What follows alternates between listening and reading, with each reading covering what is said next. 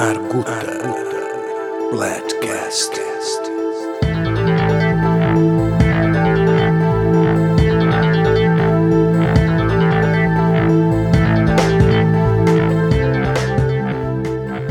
Então, estamos aqui hoje com Denise Tremura. É um prazer receber a rainha do SDV do Twitter. Está sempre entre, entre os Trend Topics, né, pelo menos todas as manhãs. né. Uhum. Hoje é uma quarta de Tremura SDV. E sim. E você teve, se eu não me engano, pelo menos seis horas entre os 10. A sua hashtag, né? Teve seis horas entre as 10 hashtags mais é, compartilhadas e seguidas lá no, no Twitter, né? O que eu queria saber de você, minha querida Denise, é como é que isso aconteceu? Me conte como é que você virou essa celebridade digital. Flávia, é uma satisfação muito grande estar aqui com você. É uma honra conversar com você. É, o SDV, quando eu cheguei no Twitter, já existia o movimento SDV, que é o Sigo de Volta. Quem subia essas tags era um personagem chamado Valentino, que era um, um ícone de comédia dell'arte. E ele, eu sempre via lá quinta Valentino Sigo de Volta, sexta Valentino SDV, segunda. Eu falava, mas quem que é esse Valentino? Se o nome dele tá ali nos Trending Topics, o meu pode estar também. Né? Porque ele é um desconhecido fora daqui do Twitter. E aqui no Twitter ele é tão famoso, se ele consegue, eu também consigo. E aí eu comecei a observar esse esquema do SDV no Twitter e eu percebi uma demanda. Que tinha muita gente, tem muita gente que chega no Twitter e não conhece ninguém. O Twitter é uma rede muito pulverizada, tem no Brasil inteiro, no mundo inteiro. Mas a sua comunidade está mais é no Facebook. Os seus amigos de escola você encontra no Facebook, os seus vizinhos estão no, estão no, no, face, no Facebook ou no grupo de WhatsApp. É, a- no Twitter você não conhece muita gente da sua vida real. Tem muita gente no Twitter, mas você mesmo, as pessoas que a gente conhece geralmente não tem Twitter, é um ou outro. Então você chega no Twitter, você não conhece ninguém, você não sabe quem seguir. Você não tem como conseguir seguidores, porque não existe uma fórmula mágica. Então tem as tags para ajudar. E eu percebia isso, que esse jovem chamado Valentino subia essas tags e que os jovens adoravam. Eu comecei a participar dessas tags, mas não tinha uma unidade. Ele não subia todo dia. E aconteceu é, da vida pessoal dele, tinha 19 anos, foi pai, teve que deixar o Twitter para ir trabalhar e abandonou essas hashtags. E eu acompanhei isso, eu vi ele surgir, crescer e começar a abandonar. Eu falei, opa, ele não tá mais subindo, agora eu vou começar. Aí eu comecei a ver como ele fazia para subir as tags. Meia-noite ele lançava um tweet com o dia da semana que começava e chamava as pessoas para tweetarem e retweetarem ali. Aí eu comecei. O começo eu passava a madrugada inteira subindo hashtag. Era do meia-noite às duas, aí eu ficava bloqueada. Eu esperava duas horas e meia para desbloquear, que era o tempo do Twitter. Às vezes eu colocava o despertador, acordava três e meia da manhã para que que voltar bloqueava? Quantidade de tweet. Porque para subir uma hashtag, o segredo está no retweet.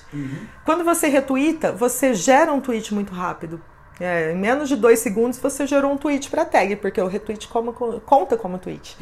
E aí você postou, alguém postou na tag, alguém que nunca teve uma interação. Aí eu vou lá e retuito, ele falou, opa, deu engajamento, deu interação, funcionou. E ele volta para tag. Então, é, é curtir, comentar e retweetar os tweets com a hashtag é que fazem a hashtag subir Hum, entrar nos assuntos mais comentados.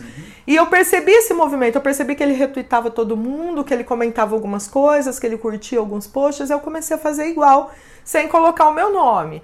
No começo eu fazia algumas brincadeirinhas, ah, é, sigo de volta para sair do tédio, é, SDV até que o unfollow nos separe, o unfollow é parar de seguir. E aí eu, até que alguém falou, Dea, por que, que você não põe teu nome? É só você que tá subindo essas tags. Eu, peguei, eu substituí o Valentino, mas não, não- eu ficava meio assim, não, ainda não é hora. Aí quando alguém falou, sugeriu, eu falei, ah, se as pessoas já estão pedindo, já estão esperando por isso, eu vou tentar. E para minha surpresa deu muito certo. Foi num sábado, o primeiro dia que eu coloquei meu nome foi sábado de Tremura SDV e subiu muito rapidamente a hashtag, ficou em primeiro lugar um tempão, assim, até duas, três horas da tarde. Foi muito legal e aí eu comecei a colocar sempre o meu nome. Isso foi em 2015, já tem quatro anos que praticamente todos os dias eu apareço nos trending topics do Twitter. Legal, legal. Até um, um depoimento pessoal, né? É, Eu descobri de Tremura por conta dos Trend Topics. Né? Uhum. Eu olhei e falei, pô, tá aí, tá de novo, tá de... Que, que é? O que, que é de isso? Tremura, Curiosidade, né? E né? o mais interessante é o seguinte, que pra mim, de Tremura tinha um- uma sensação assim de tremura, de tremor. Tremer, né? de, de tremer o Twitter. Tremendo, uh -huh. uma coisa bacana, assim, uh -huh. tal, Eu achava que esse era o, o significado da é, o meu nome de batismo é Denise Costa Alves Tremura. Uhum. São, é, Tremura é um sobrenome português. O meu bisavô tinha tátara, o meu tata, né? Tinha Parkinson. E ele era João Alves e ficou conhecido como João Alves ou Tremura. E quando os filhos dele vieram para o Brasil, já vieram com o nome Tremura, porque que lá bacana. mesmo em Portugal já virou um sobrenome. E tem até hoje na Ilha da Madeira, tem muito Alves Tremura lá. Legal, legal. Agora, você falou essa coisa das hashtags, né? É, você tem uma, uma coluna hoje lá no Tilt do UOL. Sim. Né? É, que é um passarinho me contou, não é isso? Sim, um blog. Achei, achei bonitinho essa, esse, nome do blog. Uhum. E você, até o último post que ele teu lá, falava da, de uma hashtag que é Inktober, né? Isso. É, qual é a ciência por trás dessa hashtag? Né? Porque eu tenho a impressão que o, o Twitter ele tem uma superfície que é essa coisa de um acompanhar, né, a publicação de notícia, aquela coisa. Uhum. O Twitter nasceu para isso, né? nasceu uhum. para ser é, pessoas importantes falando e seguidores ouvindo, né? Uhum. É, isso continua rolando com, as, com jornais, com, né, com os influenciadores, com influenciadores celebridades. Mas tem um submundo que acontece aí, que é esse submundo das hashtags, que é é, é, é, é, enorme, é gigantesco, é colossal o movimento, os trend É fantástico, e, e não é tem fantástico. nada a ver com nada disso. Que né? não tem a ver com, a super, com a superficialidade, com a massa do Twitter. Esse é, bem, são as comunidades do Twitter. É, o Twitter foi o precursor das hashtags. Foi, as hashtags começaram no Twitter. E existem hashtags que unem as comunidades dentro daquela, de um assunto. Por exemplo, essa do desenho. Inktober é uma hashtag para você postar os seus desenhos no dia de outubro. Então, do dia 1 ao dia 31 de outubro, você entrar na hashtag Inktober, você vai ver desenhos novos, vai ver pessoas desenhando, é, desenhos interessantes, pessoas interagindo em torno dos desenhos, do trabalho artístico. Ela formou uma comunidade em torno dessa hashtag. É uma comunidade que pode não se expressar muito em outros assuntos, mas está ali presente naquele assunto. É interessante, tem um livro juvenil de jovens, para jovens adultos, para os nerds, que chama O Mochileiro das Galáxias. Isso. E tem o guia, dos, do, o guia do Mochileiro das Galáxias. E tem o Dia da Toalha, que é um dia do ano, que o Twitter sobe a hashtag Dia da Toalha. E você entra no. Eu não me lembro agora qual é esse dia, mas você entra o dia todo no Twitter, essa hashtag fica nos trending topics e os fãs do livro do, do Mochileiro das Galáxias comentam e falam sobre a utilidade da toalha, do que você pode fazer com a toalha, da necessidade da toalha, todos em, em volta desse tema do Mochileiro das Galáxias, porque eles se uniram ali nessa hashtag. Você ganha vida com isso? Porque, por que, que você resolveu? Assim, porque você começou essa história dizendo assim, ó, não, pô, então eu olhei, vi que dava para fazer e tal. Né? Quer dizer, não sabia que era impossível, eu fui lá e fiz, né? Exatamente. É, para quê? Quer dizer, tua ideia é ganhar vida com isso, você ganha vida com isso, isso te gera o quê? Qual que é o benefício dessa história? Olha, assim, eu, eu costumo falar que as redes sociais são, são como sexo. Algumas pessoas conseguem até ganhar algum dinheiro com isso, mas eu meio que faço por prazer, sabe? Uhum. É, na verdade, o Twitter sempre foi um hobby. Aí, é, quando eu descobri o Twitter, eu descobri um pouco tarde, já em 2015. O Twitter tem desde 2009. Você já estava em outras redes sociais? Eu estava em outras redes sociais. Eu tenho página grande no Facebook. Meu perfil é bem movimentado. E... Mas é menor do que em termos de quantidade sim, de gente? Sim, bem menor que o Twitter. Eu cresci muito no Twitter. Eu vi ali um, um campo fértil para crescer, fácil... É, de crescer fácil, uma forma de crescer fácil, seguindo as pessoas. Eu ainda não era famosa, não era conhecida, falei, como que as pessoas vão me seguir? Opa, se eu sigo elas, elas me seguem de volta. Tanto é que eu tenho 450 mil seguidores, mas eu sigo mais de 100 mil pessoas. Uhum. E as pessoas que eu comecei a seguir quando eu era anônima, eu não parei, vou continuar seguindo para sempre. É, eu são, sigo e estão lá na minha lista. E até hoje eu, não, hoje eu não consigo mais seguir todo mundo de volta, porque até extrapola os limites do Twitter. Mas eu quem me pede eu sigo, quem tá sempre ali comentando meus posts eu vou seguindo tem e tal. Tem limite de seguidores por? Tem, tem limite de seguir por dia. Tem ah, um tá limite tá de, acho que tá em. Já foi né? de 900 pessoas por dia, hoje acho que tá em torno de 200, alguma coisa. Mas você consegue seguir 200 pessoas por dia. A dos bots, né? Sim, sim. Eles estão para melhorar a qualidade do site. E eu nunca foi um objetivo para mim ganhar dinheiro com o Twitter. Sempre foi um hobby, depois virou um vício. Quando eu comecei a aparecer nos trending topics, aí eu comecei a ficar viciada naquilo, porque a fama vicia. Uhum. É, e a as pessoas. É, será like, que meu nome vai follow. subir? Ai, as pessoas estão me conhecendo, estão vendo meu nome. Eu já estou mais famosa que a Dilma, porque o meu nome tá, tá em segundo, o nome dela tá em terceiro. Sabe, umas coisas assim. É, mas é um hobby. Às vezes eu consigo fazer algumas campanhas para o Twitter, mas não é um objetivo, não é um fim. Ganhar uhum. o dinheiro com o Twitter não é um fim, porque é uma coisa que eu gosto muito. Até se virar um trabalho sério, oficial, eu tenho medo até de perder um pouco da paixão, porque quando a gente começa a trabalhar com alguma coisa, acaba, né? Sei lá, eu tenho, eu fico um pouco receosa. Não, isso é um mito, é um mito. é um mito, é, pode é trabalhar, não tem. Mas eu faço algumas campanhas, já fiz campanhas para marcas grandes. Como o meu público, esse público do SDV é um pouco jovem, adolescente, eu, eu procuro ter um pouco de critério. Me, me chamaram para fazer uma é, propaganda de uma nova cerveja. Eu falei, não, não vou falar para adolescente que cerveja é bom, porque mesmo eu também nem gosto muito de cerveja, então é, eu tenho esse critério. Falou, pô, não eu falo para crianças de 14 anos. Eu até acredito, mas não vou ser eu que vou incentivar o alcoolismo em jovens de 14, 15, é 16 anos. É responsabilidade. Então, é uma ética de gerador de conteúdo. Exatamente, de influencer. Tem canal no YouTube, tem, tem é, Twitter, tem youtubers, por exemplo, Bebida Liberada do Mussum Alive, que é um ótimo twitteiro, ele fala sobre bebida alcoólica.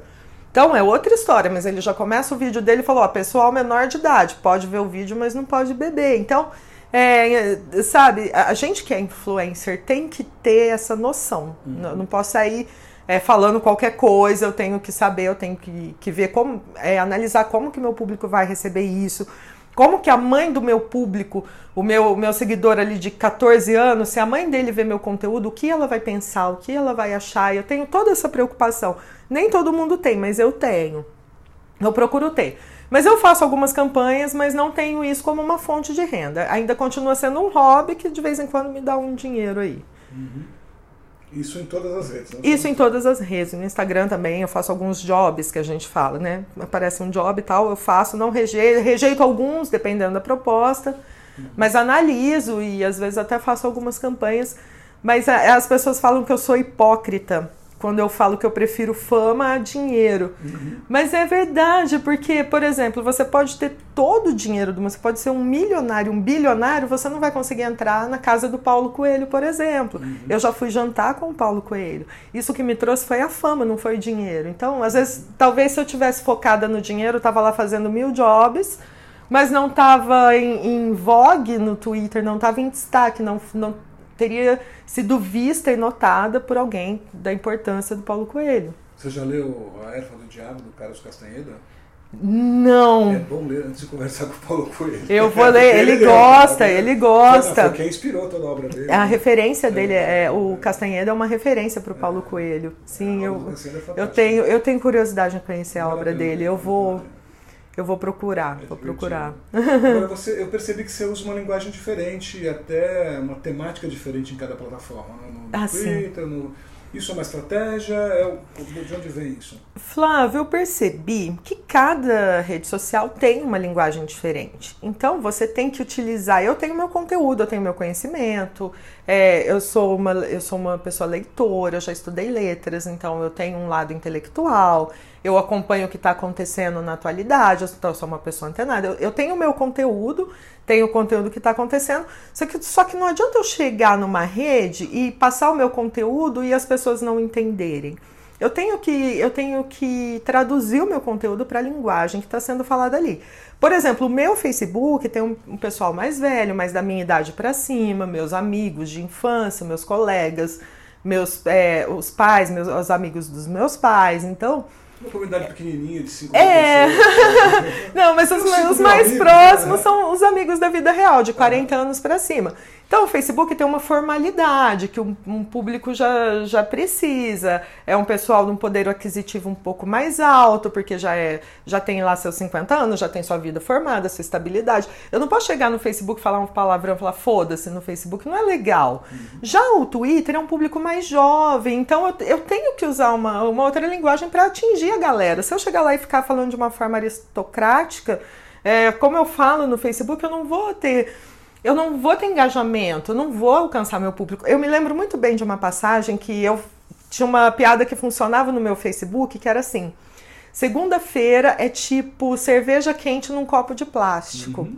Isso funcionava muito no Facebook. Aí eu coloquei no Twitter, não, não engajou, eles não entenderam. Eu falei, ah, mas também 14, 15 anos, eles não são acostumados com a cerveja. Ah, até toma, mas ele não, não faz parte da vida, do dia a dia dele, ele não sai todo final de semana para tomar, uma, uma vez ou outra é proibido, e a minoria. A relação, é a relação Aí eu mudei, falei, segunda-feira é tipo Coca-Cola quente num copo de plástico. Aí todo mundo curtiu, engajou. Então, é a mesma. É, é, é o mesmo xingamento para segunda-feira. É ruim. Você uhum. tomar Coca-Cola quente num copo de plástico é ruim. Você tomar cerveja quente num copo. Mas para cada, cada público vai entender com uma linguagem diferente. Então eu procuro identificar a linguagem das redes e, e utilizar a linguagem que está sendo falada ali. E os temas também. E os temas também. Os temas também. O Twitter fala muito de atualidade, você pode muito falar do que está acontecendo. Tanto é que quando você abre o Twitter, aparece lá o que está acontecendo. O Facebook, a pergunta é: no que você está pensando? Entendeu? Então já é diferente. Uma coisa é o que você pensa, outra coisa é o que acontece, sabe? Uhum. São, são plataformas diferentes, são voltadas. O Facebook não é mais imediatista, não é antigamente, até acho que 2011 ou 2012, o Facebook era por ordem cronológica. Então eu postava agora de manhã, você ia ver mais, mais cedo mais tarde, você sendo meu amigo, a hora que você entrasse no Facebook, você ia ver meu conteúdo. Agora não mais, agora você vê coisa de dois, três dias atrás. É, foi ficando para. É, não, não, dá para você falar das novidades no Facebook porque vai demorar para atingir o público. É, eu procuro usar uma. O Facebook acaba sendo uma coisa mais geral, que está acontecendo, mas de forma mais ampla, não imediatista, não o que está acontecendo agora, mas o que acontece no geral, o que acontece é, sempre. Aliás, o algoritmo do Facebook ele, ele também atrapalha em outra coisa, né? Não só ele administra essa maneira. Esse, o contato deixa de ser orgânico, né? Uhum. apresentação é, mas também hoje, por conta da concorrência com outros veículos de comunicação, se você resolve compartilhar uma notícia, por exemplo, que veio de um, de um jornal, de um, qualquer outro lugar, ou um vídeo que veio do YouTube, ele não compartilha. Né? Você tem que esconder no comentário. Que uhum. vai, é, é... E quando compartilha não tem engajamento, tem um ou dois likes. Aí como que assim, eu tenho, como assim? Eu tenho 5 mil amigos no Facebook, só porque, dois likes? Porque não, tá porque não, não foi mostrado. É Exatamente. É... E tem também esse lance de patrocinar os posts e tal, principalmente para a página, que é, no fim das contas você perde, é, perdeu a autenticidade. Você vai ver o conteúdo patrocinado, mas não. As melhores páginas são, são as páginas que o pessoal faz por hobby, que são as páginas de humor, que são as páginas de, sabe, de crítica social, uhum. de. Então, e o pessoal não ganha com isso, né? Que o humor não dá muito, não vende muito. Então. Isso é uma pena. É uma pena. É, eu sou essencialmente humorista. Ah, eu já, acho já muito publiquei legal. livros de humor, tal, faço stand-up comedy. É, mas eu já me surpreendi com essa assim, sem vontade de fazer porque a, a vida está complicada. Mas essa é uma outra história. Deixa eu fazer uma outra pergunta para você. Diga. Aliás, é uma pergunta inevitável, né? É, você está aí, a gente está conversando com né, várias pessoas que gostariam de estar no seu lugar na rede social, ah, né? com um monte de seguidores e sendo reconhecida tal. Você já contou o teu caminho. O que, que você recomendaria para a turma que quer ser ouvida, né? que também acha que a fama, né? eu até traduziria, porque é, não é só a fama pela fama, né? é, é você ser ouvido, né? é uhum, você significar exatamente. alguma coisa alguém, é você ser é. relevante é você ter o respeito da sua comunidade. É. Eu acho que mais do que o número de seguidores, eu tenho o respeito da minha comunidade. Mas a dica para quem está começando numa rede social, primeira dica é não ter medo de passar vergonha. Uhum. Tudo que você fizer, tudo que você falar, tudo que você pensar, uma parte vai aceitar, outra parte vai criticar. Tem que saber lidar com isso. Eu tenho meus haters, que são as pessoas que eu posto qualquer coisa, elas entram lá para me criticar, uhum. para me condenar. E eu não ligo. Aliás, eu acho até interessante porque eu falo, meu, se a pessoa está parando a vida dela, perdendo o tempo dela para vir até mim, é porque eu significo muito para ela. Então, é, mas a, eu acho que o principal da, da rede social é você identificar aquela que tem mais a sua cara, aquela em que você domina a linguagem, você tem que saber a linguagem usada e utilizar aquela linguagem. Para ficar famoso, para subir, para crescer, você tem que interagir com as pessoas, você tem que com, comentar post, você tem que compartilhar, você tem que curtir, você tem que seguir as pessoas. É, essa não é uma fórmula, não, não, existe uma fórmula, mas existe, existem, existe, você vai testando e vai ver o que funciona mais com você. Uhum. Ah, de repente lá na sua comunidade, ah, seguir as pessoas não adianta, mas comentar o post delas, elas gostam, elas comentam de volta, elas vêm e te seguem. Uhum. E muito mais do que número de seguidores é isso, é conquistar as pessoas pelo que você tem a dizer, pelo seu conteúdo, pessoas que gostem do que você fala e você poder ter o respeito delas, né? Legal. Poder unir as pessoas em torno daquilo que você gosta, daquilo que você acredita e sempre ter uma frequência. Aí tem algumas dicas. Tem uma frequência, tem que entrar na rede social todos os dias. Você não só entra todos os dias, como você posta o dia inteiro. O, né? dia, inteiro. o dia inteiro. O dia inteiro. Hoje, por exemplo, ontem eu viajei às duas da tarde, fiquei um tempão. Aí eu chego nas minhas menções e falo, pô, tia D, cadê você? Dizer, uhum. Alguns me chamam de tia. Eu falo, cadê a Tremura? Gente, será que ela tá bem? Tá tudo bem? É uma coisa que as pessoas sentem que se eu não tô lá, elas sentem a minha falta. Isso, isso é muito legal, isso eu acho muito é. bacana. É, hoje também você vai estar postando menos à tarde, quando teve que viajar, veio até aqui. Exatamente. Mas aí, por exemplo, hoje como eu tô sem tempo, e ontem eu tava meio sem tempo de postar, aí eu procuro entrar para ver o que está acontecendo de legal e repostar. Então eu compartilho. Eu não tô criando conteúdo, mas eu procuro pelo menos compartilhar um conteúdo interessante de alguém que está criando. Uhum. Isso é, é uma forma de estar tá ali presente. Sim, sim. Bem, o meu blog é mais ou menos isso. Eu pego um assunto que está sendo comentado, falo sobre aquele assunto, pego uns tweets que eu acho legais, mostro ali, comento os tweets. Eu o acho blog, que. Um passarinho me contou. Um passarinho me contou. Lá do UOL. Lá do UOL. Do Tilt. Do Tilt. É. É, e as marcas? Tem, temos que então. lembrar o seguinte, né? Que a Arguta Business Plat ela é dirigida a um público que é, trabalha em empresa, que está preocupado em posicionar suas marcas, o seu negócio. Como é que, que, que você recomendaria para as marcas? Você sabe que eu tive um evento no Twitter em maio que era voltado para as agências de publicidade para incentivá-las a apresentar o Twitter para as marcas. Para as marcas eu digo o seguinte, Flávio, a rede social ela não vende conteúdo, ela não vende produto. A rede social não vende produto, mas ela fixa a marca. Ah, tanto o Twitter que, quanto o Facebook. Pode interromper, mas fica à existe uma máxima no mercado publicitário, é, toda uma corrente que diz o contrário, que rede social não serve para construir marca, ela só serve para vender produto. Eu já acho que é o contrário. Eu já acho que a marca ela, ela vai ser construída, por exemplo, o Twitter.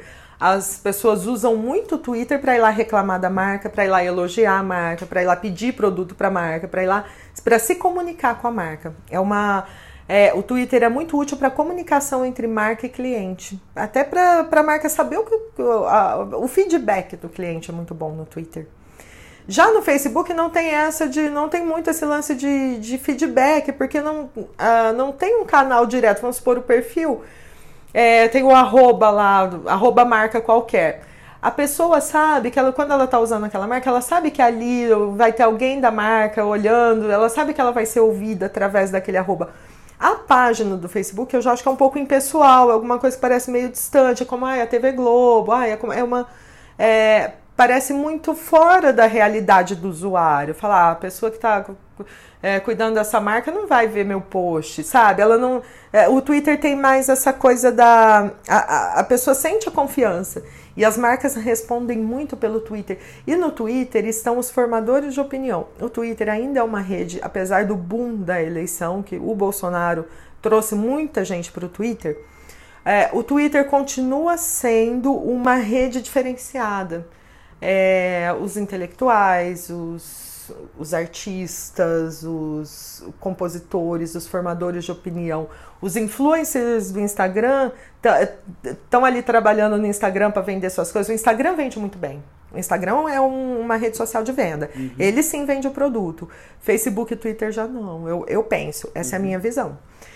E aí o pessoal que está lá, os influencers que estão lá trabalhando no Instagram, chegam no Twitter para se divertir para interagir com o público deles, para relaxar. O Twitter você não tem tanta essa obrigação de, de construir tudo bonitinho. O Twitter é mais uh, seria uma rede social mais social esporte, entendeu? Uhum. Seria um traje social esporte. E então eu acho que isso funciona. É para a marca, o, o melhor da rede social é a comunicação, é o feedback, é o que ela pode tirar do cliente, é o que ela pode saber se o cliente está gostando ou não. E eu, eu super recomendo o Twitter para marcas, porque lá estão as pessoas que vão propagar as marcas, que são que eu vou chegar na minha. As pessoas da minha comunidade, elas têm confiança em mim. Então, elas vão chegar a mim, elas vão me ver usando a marca, elas vão. vão essa, essa confiança pode ser transferida. E você acha que esse trabalho tem que ser feito através de influenciadores? É da própria persona da marca lá representada de alguma maneira? Eu acho que tudo funciona. Eu acho que para algumas coisas vai funcionar mais o, o influenciador, para é, para determinadas campanhas o influenciador é muito útil para, sabe, propagar uma campanha, uma um evento. Agora, para o dia a dia, tem que ser a página ali. A página da marca tem que estar tá ali todo dia também. Tem que, sabe, pelo menos. Eu falo que tem uma regrinha de sucesso na rede social. Que é você, o bom dia, boa tarde, boa noite. Você postar, fazer pelo menos um post de manhã, um post à tarde, um post à noite. Porque aí o seu nome sempre vai estar tá circulando, sempre vai estar tá girando, as pessoas vão estar vendo você, vão estar lembrando de você, da sua marca. Então não pode, ah, você tem o site lá, o perfil no Twitter, ou o perfil no Instagram, ou a página no Facebook. Você não pode ir lá e postar uma vez na semana, porque ele vai ficar muito abandonado, você não vai ter engajamento esse post, não vai ter engajamento nenhum. Agora, se você está ali postando três vezes por dia, seu nome vai estar tá rodando, seu perfil vai estar tá rodando, as pessoas vão estar tá compartilhando o seu conteúdo. Uma coisa legal, uma dica legal para Facebook que eu usava muito assim quando eu, eu já trabalhei com algumas empresas lá da, da minha região é, colocar um conteúdo interessante, compartilhável, sabe? É, falar de coisas que você sabe. Por exemplo, eu trabalhava para um dentista. Eu falava, meu, o que, que vai ser interessante? Aí, aí, sei lá, ah, no Egito Antigo as pessoas já palitavam o dente. Você sabia que no Egito Antigo as pessoas já, já cuidavam da saúde do dente? Então, isso, ai, que legal. A pessoa vem e fala, poxa, que legal, isso é informação, isso é cultura, vou compartilhar. E compartilha a sua página, faz a propaganda do dentista. Então, eu faço, eu falo muito isso, de colocar o conteúdo de forma bonita, é, sabe, aprazível, que a pessoa queira compartilhar, que a pessoa queira aquele conteúdo no perfil dela. Isso é muito importante. É gerar o desejo de compartilhamento Isso. a partir da, da, de um conteúdo relevante para aquela Exatamente. pessoa. Exatamente, tem que fazer o conteúdo relevante, não só fazer a propaganda, porque se a sua página só tem propaganda, ela cansa o seu cliente. Ninguém quer entrar para ficar vendo propaganda. Então faça a sua propaganda, mas por trás de, de um conteúdo, por trás de informação, por trás de notícia, por trás de conhecimento para o usuário. Eu acho que funciona muito mais assim, quando você traz uma traz uma coisa legal para poder falar da sua marca, do seu produto. Legal. É, você falou que você ainda não vive disto, né? Então, só por curiosidade, o que faz Denise quando não está nas redes sociais? Ah, eu sou escritora. É, eu tenho dois livros publicados na Amazon. Eu tenho. É, versão digital e papel? Ou só... Versão digital e papel. É, um deles é só versão digital, que é um livro meio adolescente, mas tem um, um livro autobiográfico contando a minha história antes das redes sociais, que chama Coração da Fênix, esse também tem papel. E eu faço é, na minha cidade algum, faço muito evento, palestras e sobre as redes sociais. Que então, de é, eu sou de São José do Rio Preto, interior de São Paulo. De certa forma, eu ganho dinheiro com a rede social, porém não na rede social. Eu, eu faço consultoria, eu vou em empresas, eu dou uma melhorada na página, eu, identifico os problemas da página. Por exemplo, eu chego, cheguei numa empresa, o último post há duas semanas atrás, falo, olha, isso não pode, você não pode ficar duas semanas sem postar, porque o seu cliente ele precisa de conteúdo, ele precisa ver sua marca. Então, eu, eu presto esse tipo de consultoria, eu faço também palestras, faço análises. Você é uma consultora de presença digital? Sim, sim, sou uma consultora de presença digital. Eu faço esses eu faço esse tipo de trabalho e, tenho textos também. Faço alguns trabalhos acadêmicos, correção de texto. É, já Hoje eu já não faço mais, mas já fiz texto para blogs e tal, em, em, plataformas de freelancers. Você falou que você tem formação em letras. Eu tenho formação em letras, então eu. Escrever hoje não é todo mundo que sabe, né? Não é todo mundo que sabe. Não é fácil escrever, escrever bem não é fácil. Então já. Agora eu dei uma parada com os blogs por questão de tempo. Como eu, eu trabalho mais com, né, nas empresas, assim, fazendo essas essas consultorias, eu abandonei um pouco a escrita porque é, é escrita comercial, porque escrever é trabalhoso, é, demanda tempo, você tem que fazer uma pesquisa, você tem que conhecer o assunto. Se você não conhece, você tem que pesquisar. Então, mas o que eu que a minha renda principal hoje vem de é, contatos com empresas é, na, sobre as redes sociais. Eu desenvolvo alguns trabalhos dentro das empresas. Meio que é isso. Eu não sabia que tinha esse nome, mas eu gostei. E você falou que você escreveu dois livros já, né? Sim. É, um deles só digital. Alguém lê livro digital, Denise? Lê, lê. Os jovens principalmente.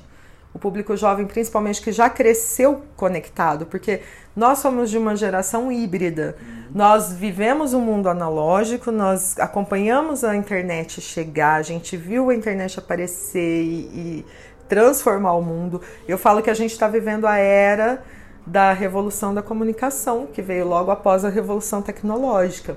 Assim como a revolução comercial industrial a gente estuda hoje, lá na frente vão estudar o nosso período. Nós estamos passando por uma época de transformação. E então a gente a gente sabe a gente sabe bem a diferença. A gente prefere um livro físico. Eu, quando eu leio um livro, eu leio livro digital. Quando eu gosto muito do livro, eu compro ele físico. Ah, que barato. Quando eu leio um livro legal, eu quero, eu quero ter ele para mim. Mas o jovem, uma pessoa de 17, 18 anos, ela não faz questão. Ela vai ler o livro, tanto faz se é num pedaço de papel, se é numa tela, se é num tablet, se é num PC. Ela quer ler o que está ali, ela quer ver o que está ali. Então ainda tem, tem o pessoal ler. E eu acho que é tendência, e eu não sei se o livro vai acabar. Tem gente que fala, ah, o livro vai acabar. Meu, o teatro existe desde a Grécia Antiga. Você acha que quando começou a televisão não falaram, ah, o teatro vai acabar? O teatro não acabou. É, quando, quando, começou a TV, disseram quando que o rádio ia acabar, o rádio não acabou. TV, e não assim, matou, é. porque tem espaço, é, são só formas diferentes de comunicação. O que acaba é o que se torna obsoleto. Mas o acabou. O telex, o, telégrafo, porque foi sub... o, a carta de papel vai acabar. A carta de papel já acabou. Você não manda informação mais por carta, você manda por e-mail, se você tem que informar. Mas a verdade é que nem trocar correspondência a gente troca mais, porque a pessoa sabe da minha vida pela rede social. Eu já postei no Facebook, eu já coloquei no Instagram, então ela já tá sabendo. Eu não preciso ligar, oi amigo, deixa eu te contar o que aconteceu, porque ele já viu. Então a, a carta, por exemplo, é uma forma, mas não acabou a carta acabou a carta de papel, mas tem a carta pelo e-mail. Então, sabe, é, as tecnologias vão sendo substituídas, mas é, a forma de eu, comunicação. Eu fiz essa pergunta sobre o livro digital pelo seguinte, né? Comentei com você que eu lancei um livro ano passado, que é uhum. Atitude Digital, uhum. fala sobre esse, essa relação da gente com a tecnologia. E a ideia original era lançar só em digital, já que era um livro sobre o mundo digital. Uhum. Aí uns, uns, amigos e amigas disseram, não, não, faz em papel também, que a gente quer ler em papel tal, pá. Resumo da obra, né, eu subi ele na Amazon, como o seu, tá lá no digital. Eu acho que eu não cheguei a vender ainda 100 exemplares em digital uhum. e a edição em papel já esgotou, tenho que fazer outra. Olha que legal. Então é uma coisa. A gente ainda prefere, porque o, o talvez você tenha encontrado o público interessado no seu livro seja mais de, maior de 30. É, o, é o pessoal da empresa, o pessoal que já é empresário. Então, no, o jovem de 20, 22 anos, ele, ele ainda está tá testando, ele quer fazer por conta própria e ver o que dá. Ele ainda não vai buscar consultoria num livro. Já o pessoal que é mais velho, que é empresário, já quebrou muita cara, sabe que é melhor saber das coisas antes de fazer, porque é, é experiência. Mas vale a pena investir. O livro, o, o, eu acho que o livro em papel não vai acabar. Porque... É, e o livro digital também tem um lance interessante, é fácil é de você fácil. fazer, né? Qualquer um pode ser publicar um livro Sim, é muito fácil. Editora. Não precisa, não precisa gastar. Eu publiquei meu, meu livro totalmente independente. É, pela, pela Amazon.com, o livro de papel também dá para pedir. É, o Kindle Direct Publishing permite que você faça Sim. subedição é, digital e peça em papel. Também. Exatamente. Quando eu publiquei o meu, tava fácil, o dólar tava mais barato, tipo 2,50, então ficava barato. Ele era impresso nos Estados Unidos. Eles, eu não sei não, agora. Até, até quando eu publiquei o meu, no, no, no, segundo semestre do ano passado, eles ainda não estavam imprimindo, eles estavam buscando a Mas eles fazer querem fazer, querem eles fazer querem aqui. trazer a impressão para o Brasil. Aí vai compensar de vai novo, compensar. porque agora, hoje, o meu livro custa 60 reais, não tem condições. Com o frete dos Estados Unidos é muito caro, não está valendo a pena. Mas já valeu, já valeu a pena. Melhor do que comprar um. Porque se você for publicar por editora, você tem que comprar um lote de mil livros. Uhum. É 30 pau. Não, hoje as editoras brasileiras já Já tem on demand em editoras brasileiras? Aí sim. É, o custo por exemplar fica um pouco mais alto, mas você consegue fazer uma tiragem de 200 livros. Isso, aí é legal. Eles perceberam a necessidade do mercado, porque a internet é muito democrática. É, quando eu era criança, vamos supor, você só fazia sucesso se você tivesse na Globo, na Record. Hoje não, você vê o, o youtuber, o, o Whindersson Nunes, que saiu do nada, lá no, no Piauí, no, no interior do Piauí, lá no Nordeste. Então, é uma pessoa que dificilmente teria conseguiria chegar numa Globo, num SBT. E ele sozinho começou a fazer os videozinhos lá. Hoje ele é uma potência da internet. Felipe Neto, a mesma coisa. Ele surgiu, é, Kéfera, surgiu, são pessoas que surgiram na internet sem conhecer ninguém do meio uh, da cele... e viraram celebridades por conta própria. Porque a, a internet permite o alcance. Se você encontrar uma linguagem, encontrar um público e conseguir falar com ele com uma frequência, você tem chance também de se projetar ali. Uma mensagem alentadora para nossos amigos internautas das marcas, né? Muito bem, Denise, foi um prazer receber você aqui. Que ótimo, prazer você foi meu. estamos aqui, o Arguta Platcast está praticamente inaugurando, estamos nos nossos primeiros episódios e foi uma honra poder receber você e contar com você no nosso programa. Imagina, foi uma delícia conversar com você. Desejo todo o sucesso para esse novo empreendimento e eu acho que a, o podcast é uma nova linguagem que também veio para ficar. Você vai fazer o seu podcast Vou também, começar né? meu podcast ainda esse ano, se tudo der certo. Já tô, já tô estudando o assunto. Já... Eu vou te, eu vou te contando, né, que a gente tropeça Isso, aqui, vamos. Isso, né? vamos trocando informação aí, vamos aprender juntos essa nova. A gente tem que aproveitar todas as linguagens, porque no fim das contas, uma rede social divulga a outra. Seu podcast vai divulgar seu site, seu Twitter vai divulgar seu podcast, seu Instagram vai divulgar o seu Twitter, e sabe? E aí a coisa vai, vai girando e você vai expandindo o seu alcance. E aí as suas ideias vão ser cada vez mais ouvidas, mais lidas e discutidas. Podem ser aceitas ou não, mas pelo menos serão discutidas. Grande mensagem de encerramento, mulher. Muito obrigada, Flávio. Obrigado. E meus queridos ouvintes, hoje em dia é difícil de chamar alguém de ouvinte, mas é, um prazer tê-los aqui também hoje para mais esse capítulo do nosso é, Arguta Platcast. Tchau, querida. Tchau, beijão. Beijo.